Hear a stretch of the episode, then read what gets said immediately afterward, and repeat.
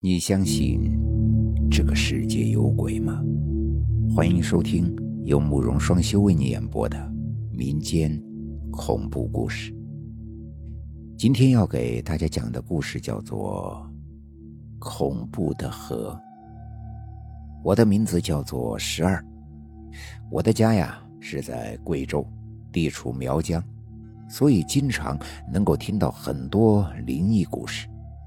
但是从小受到科学知识的影响，我就只把这些当成啊是大人吓唬小孩子的故事，我完全不相信那些封建迷信。可后来经历的一件事儿，让我彻底颠覆了我的认知。我还记得那个时候，我住在贵州省的一个小镇上，这家里啊也不是特别的富裕，为了图个凉快。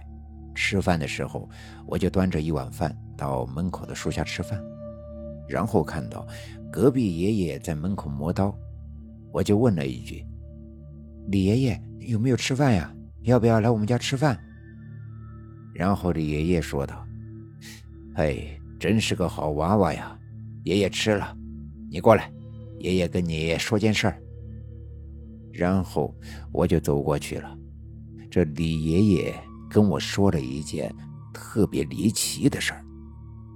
当时啊，他的原话是这样的：“小娃娃呀，我跟你说呀，这最近这河边不干净呀，莫去河边洗澡了。”我当时说：“我知道呀，现在水污染严重嘛，河边没有以前干净了。”李爷爷说：“哎，我说的呀。”可不是不干净的这个不干净，这前几天赖奶不是过世了吗？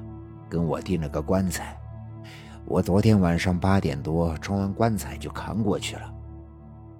后来呀，这回来的时候就有点热，我就去河边洗个澡，坐在水到我胸口的地方，这突然感觉有东西啊抓我的左脚。我伸手过去，先是摸到了头发，然后又摸到了一只冰凉的手。后面，我这左脚踢了一脚就松手了。当时呀，我都被吓得赶紧回家了。听完李爷爷的讲述，当时相信科学的我呀，觉得也许是老人家糊涂了。这晚上黑灯瞎火的，也许是泡在河里的水草和垃圾挂在脚上了。可让我万万没想到的是，三天后，那天我看到他拿着渔网，带着他的孙子去河边了。一会儿过后，他孙子跑到家里，哭着说：“爷爷被水冲走了。”刚才我爷爷进水进到一半，还讲怕淹湿了可惜，丢了包烟到岸上给我。我低头一捡烟，抬头就看不到爷爷了。他妈妈听了他的这一番讲述，还抽了他一巴掌。小孩子别乱讲话，你爷爷估计是游到哪儿去了，现在估计在哪家喝酒呢？可是后来呀，电话联系李爷爷的那些朋友们，大家都说没有看到他。后面确定了，确实是在河里溺水死亡了。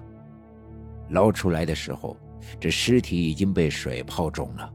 等到家人都到了，尸体就开始七窍流血。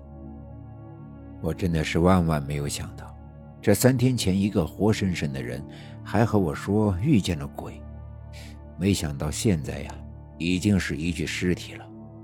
李爷爷虽然已经四五十岁了，但是他是棺材木匠，我们这边的棺材板呀特别的重，因为打棺材的时候，经常免不了扛棺材板。所以李爷爷的力气啊，比一般年轻人的都要大，而且老爷子也是住在河边长大的，几十年了，这水性也不错，很难想象这样一个人是怎么溺水死的。但是后来我听到了他一些临死前的异常，除了他死前跟我说的遇到鬼的事情，还有就是听他孙子说的，说他死的那一天特意烧了香。不知道在念叨什么。从那之后，我们镇上的那条河每一年都会死一两个人，这男女老少都有，而我也再也不敢下河游泳了。